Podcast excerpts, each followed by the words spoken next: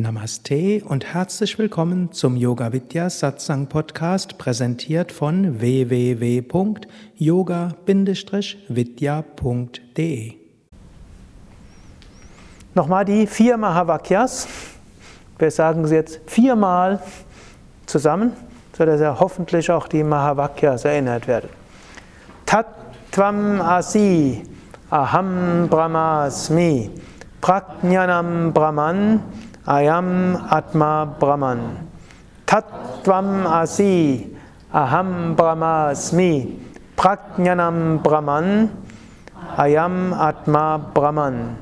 Tattvam Asi, Aham Brahmasmi, Prajnanam Brahman, Ayam Atma Brahman. Tattvam Asi, Aham Brahmasmi, Prajnanam Brahman, Ayam Atma Brahman.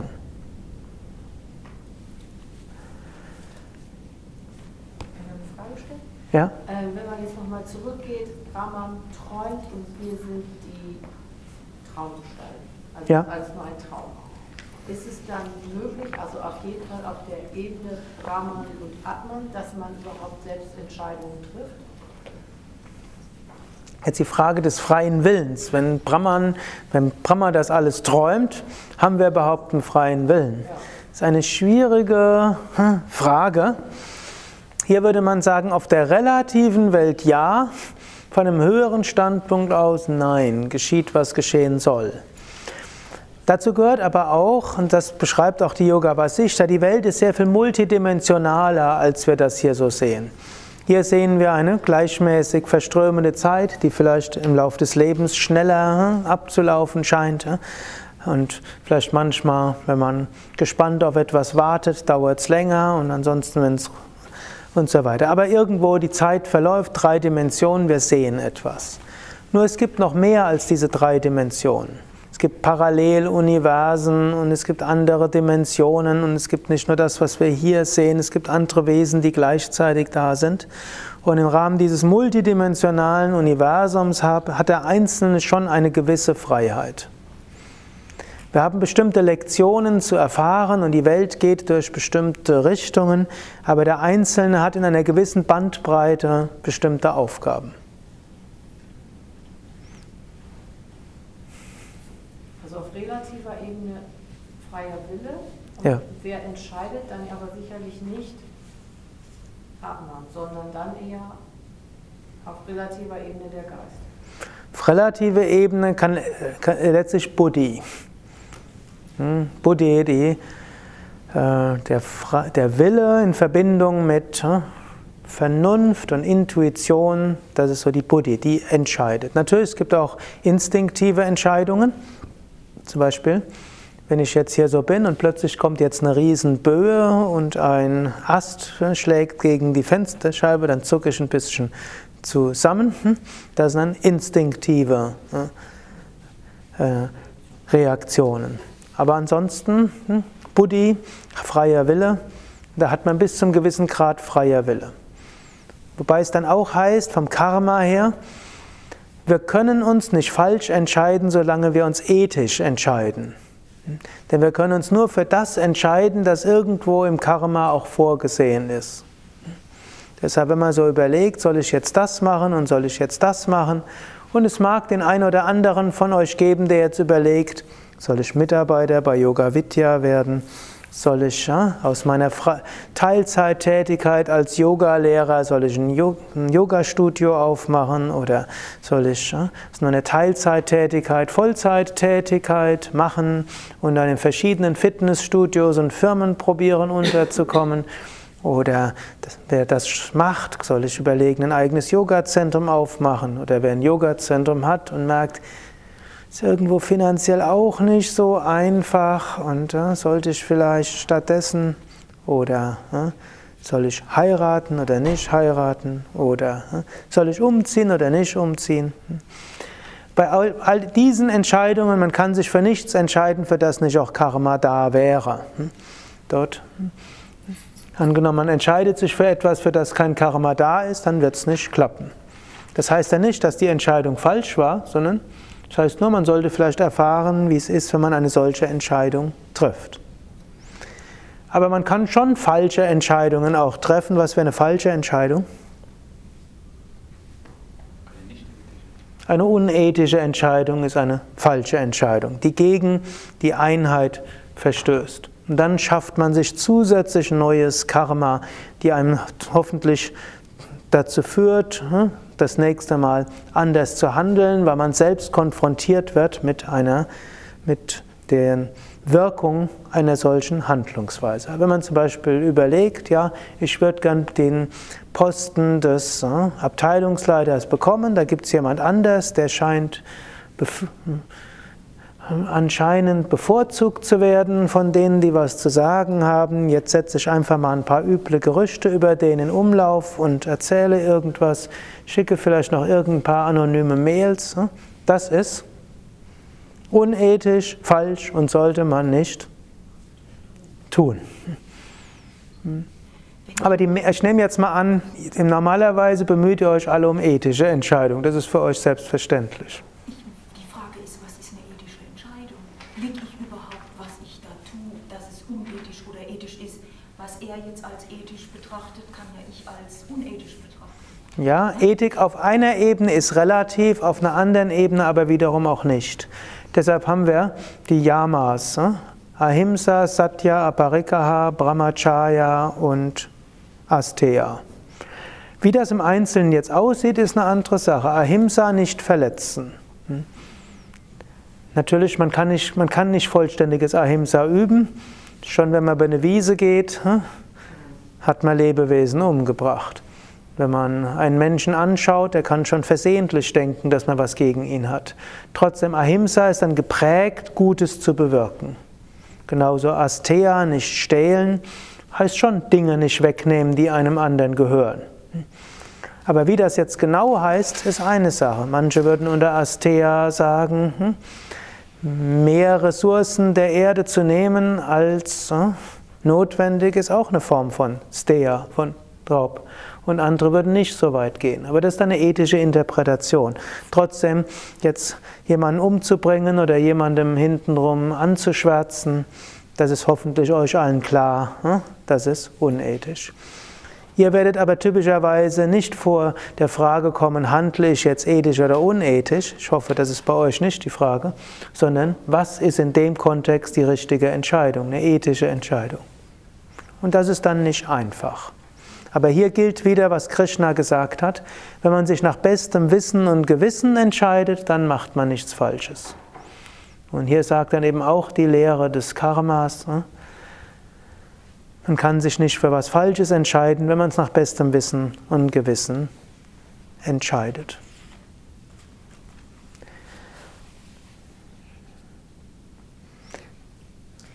Wenn auf einer absoluten Ebene das alles egal ist, kann es dann überhaupt richtig und falsch auf der relativen Ebene geben? Also ich weiß, dass man, man hat ja ein Gewissen und ein bestimmtes Gefühl, ob das jetzt gut oder schlecht ist, was man tut. Aber wenn man das in letzter Konsequenz durchgeht und absolut gesehen das alles egal ist. Mhm. Dann gibt es auf der relativen Ebene trotzdem Aufgaben, die wir zu bewältigen haben. Von einem absoluten Standpunkt aus sind wir jetzt und in diesem Moment Satchitananda, jetzt und in diesem Moment. Und jetzt in diesem Moment ist alles Satchitananda. Jetzt und in diesem Moment ist alles so, wie es ist. Hm. Deshalb kann man sagen, in gewisser Weise kann man sagen, Jnana Yoga ist hm, Entspannungs-Yoga. Es gibt nichts zu erreichen. Es gibt nichts, was wir falsch machen. Wir können keine guten oder schlechten Aspiranten sein. Wir sind Unsterbliches selbst. Alles andere ist Sadhana Lila, hm, also irgendwo das Spiel des Sadhanas. Hm. Und so können wir auf dieser Ebene auch entspannen. Aber auf einer relativen Ebene gilt es ja auch, das zu verwirklichen. Und da gilt es auch, Brahman kommt in diesen Traum und irgendwann träumt er Mensch und als Mensch träumt er wieder zurückzukehren zu sich selbst. Und damit haben wir auch eine Aufgabe. Wir haben die Aufgabe, wieder zurückzukehren. Und um dorthin zu kommen, gibt es auch wieder hm, verschiedene Aufgaben zu erledigen. Und dort heißt es, es gibt drei Dinge, die uns die wir überwinden müssen, um Brahman zu verwirklichen. Und da reicht eben nicht aus nur die intellektuelle Analyse, sondern da gibt es Mala, Vikshepa und heißt es Avarana oder Avahana? Avarana, glaube ich. Avarana. Mala sind die grobstofflichen Unreinheiten oder die groben Unreinheiten. Vikshepa ist die Unruhe des Geistes und Avarana ist der Schleier der Unwissenheit. Mala, Unreinheiten. Unreinheiten, gut, gibt es auch körperlicher Art, weshalb wir im Yoga eben auch Wert auf die Ernährung legen, weshalb wir den Körper reinigen mit Asanas und Pranayama und Kriyas wie Shank Prakshalana und vielem anderen. Es fällt leichter, Brahman zu verwirklichen, wenn wir Körper und Prana reiner halten. Es geht aber natürlich dann auch weiter. Es gibt emotionale Unreinheiten. Was sind emotionale Unreinheiten? Bitte?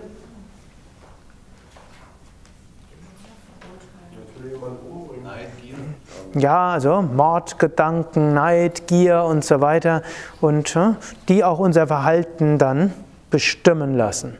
Das wären, das sind diese grobstofflichen Malas. Oder auch eben diese Gier, man will mehr haben und notfalls den anderen wegnehmen. Wenn wir die höchste Verwirklichung tatsächlich erreichen wollen, und tief im Inneren wollen wir das, sonst wird uns nichts anderes zufriedenstellen, da gilt es an diesen Malas zu arbeiten. Und das macht man dann durch ethisches Verhalten. Das macht man durch reine Ernährung. Das macht man durch Asanas und Pranayama und so weiter. So geht es darum, sich zu reinigen. Nicht umsonst sagt Swami Shivananda, diene Liebe, gib, reinige. Es gilt es zu reinigen. Der nächste ist Vikshepa. Vikshepa ist die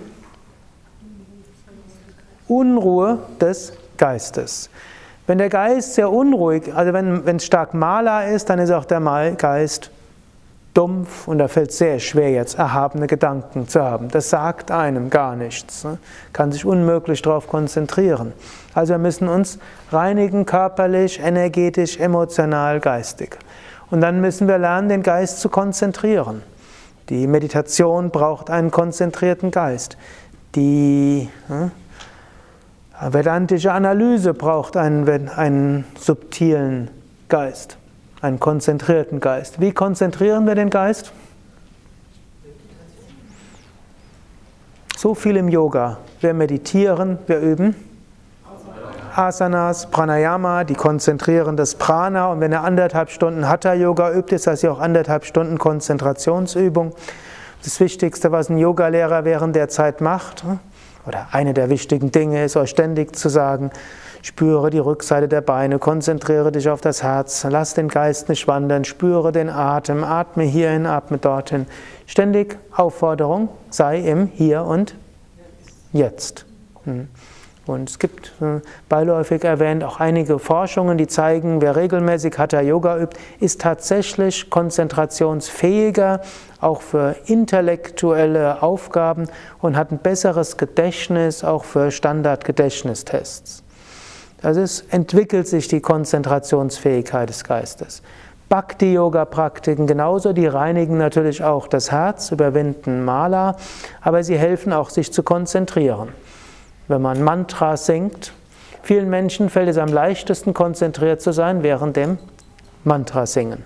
Ja, verliert man sich in diese, ja, diesen Enthusiasmus. Geht nicht bei allen so, aber bei vielen geht es so. Oder wenn man Arati ausführt oder Puja ausführt, ist man sehr konzentriert. All das hilft, die Konzentrationsfähigkeit des Geistes zu stärken. Wie überwindet man Vikshepa? Entschuldigung, wie beim Avarana, den Schleier der Unwissenheit.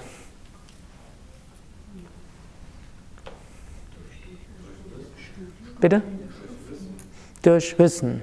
Gut, jetzt hängt's, es gibt jetzt verschiedene Methoden. Die reinen Jnana-Yogis sagen allein durch Jnana. Aber die Bhaktas sagen allein durch Bhakti. Die Raja-Yogis würden sagen Chitta Vritti Nirodha, Geist zur Ruhe bringen. Und die Kundalini-Yogis würden sagen Kundalini erwecken und eins werden lassen mit Shiva, zum höchsten Chakra führen. Und im Grunde genommen, das sind alles verschiedene Methoden. Die eine wäre durch Jnana. Und Jnana erreicht man zum einen durch tiefe Analyse und Frage, wer bin ich? Und da kennt ihr wieder die Stufen, die man dann mal Shravana, Manana, Nididhyasana und Anubhava. Es geht aber auch, indem wir höhere Bewusstseinsebenen erfahren. Hm, das sind die mystischen Praktiken wie Kundalini-Yoga, letztlich auch Raja-Yoga. Es klingt so technisch, Yogas Chitta Vritti Nirodha Tadatra Stusvarupe Vastanam. Ja. Wir lassen die Gedanken im Geist aufhören und sind wir selbst verwirklicht. Das ist ja nicht irgendwo einfach nur Anzahl von Gedanken pro Minute, sondern das ist hm, sind andere Bewusstseinsebenen. In dem, Moment, in dem Moment, wo man weniger Gedanken hat und die Achtsamkeit steigt, die Aufmerksamkeit steigert, entstehen dort ja andere Bewusstseinsebenen, tiefe Erfahrungen. Man erfährt sich als nicht der Körper. Man spürt Verzückungen, man hat Visionen, man hat Wonne-Erfahrungen und so weiter. Also dieser Prozess von Bewusstseinserweiterung und mystischen Erfahrungen, das man sagen kann, ist ein Aspekt von Raja Yoga, in jedem Fall ein Hauptaspekt von Kundalini Yoga. Diese hm, führen auch zur Überwindung von Avarana. Und vollständige Hingabe an Gott führt auch zur Überwindung von Avarana und damit Gottverwirklichung. Und bei, zu allem gehört Karma Yoga. Ohne Karma-Yoga ist es schwierig bis unmöglich. Um die Malas zu überwinden, die, insbesondere die Maler der Selbstsucht, das gelingt nicht, wenn man sich einfach nur zurückzieht. Was nicht heißt, dass es nicht auch Menschen gibt, die vielleicht in früheren Leben genügend Karma-Yoga gemacht haben und sie gehören jetzt zu denen, die zu kontemplativen Leben hingezogen werden oder wenn Menschen irgendein bestimmtes Alter erreicht haben und merken, jetzt will ich nur noch meditieren. Aber normalerweise braucht es uneigennütziges Dienen, um Mala zu überwinden. Es braucht auch Karma-Yoga, um den Geist konzentriert zu halten. Denn wie lange kann man den Geist konzentriert halten? Ich erlebe es immer wieder, es gibt ja einen Mitarbeiter, immer wieder solche, die sagen, sie wollen jetzt einen Monat Retreat machen. Oder drei Monate oder sechs Monate. Manche verlassen sogar Yoga Vidya und sagen, ich will jetzt sechs Monate jeden Tag zwölf Stunden meditieren. Was erfahren die meisten? Bist jetzt ein bisschen pessimistisch, aber in der Mehrheit der Fälle gelingt das eben nicht. Man erlebt nur geistiges Kino. Es klappt unter Anleitung sehr viel leichter, als wenn man es allein macht. Und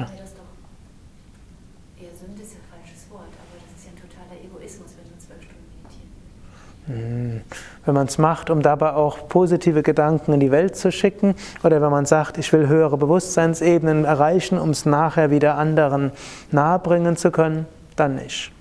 Aber im Normalfall äh, Karma-Yoga braucht es auf allen Ebenen. Es braucht es im Jnana-Yoga, es, es braucht es im Raja-Yoga, um die Konzentration zu haben. Es braucht es im Bhakti-Yoga, hm? wenn man Gott dienen will. Ja, Jesus sagt nicht umsonst, was ihr dem Geringsten getan habt unter euren Geschwistern, das habt ihr mir getan. Hm? Also Gott dienen heißt auch Menschen dienen.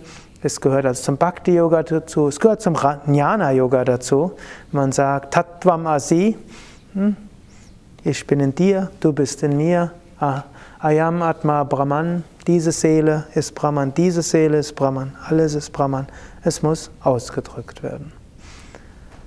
Und so gehören die verschiedenen Praktiken dazu. Es läuft immer irgendwo aufs ganzheitliche Yoga hinaus.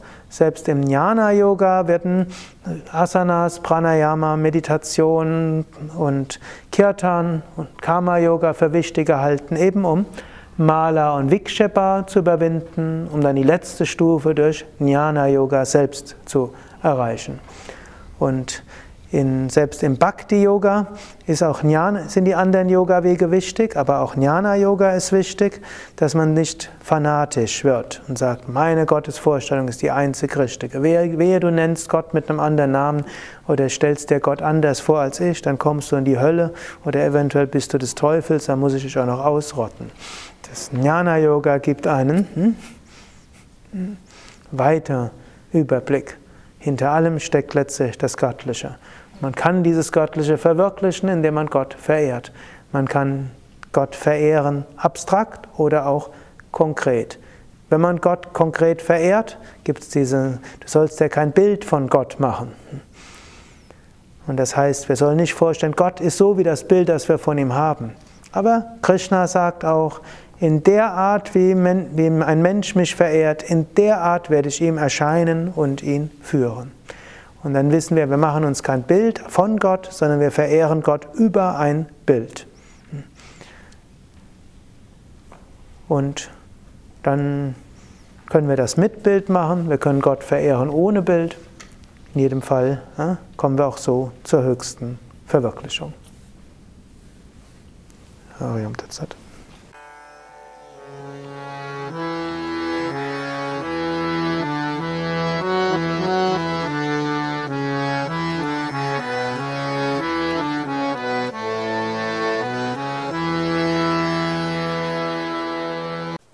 Das war die aktuelle Ausgabe des Yoga Vidya Satsang Podcasts. Mehr Informationen zum Yoga über Yoga-Seminare, Yoga-Workshops, Yogakurse, Vorträge zu Spiritualität und Meditation unter www.yoga-vidya.de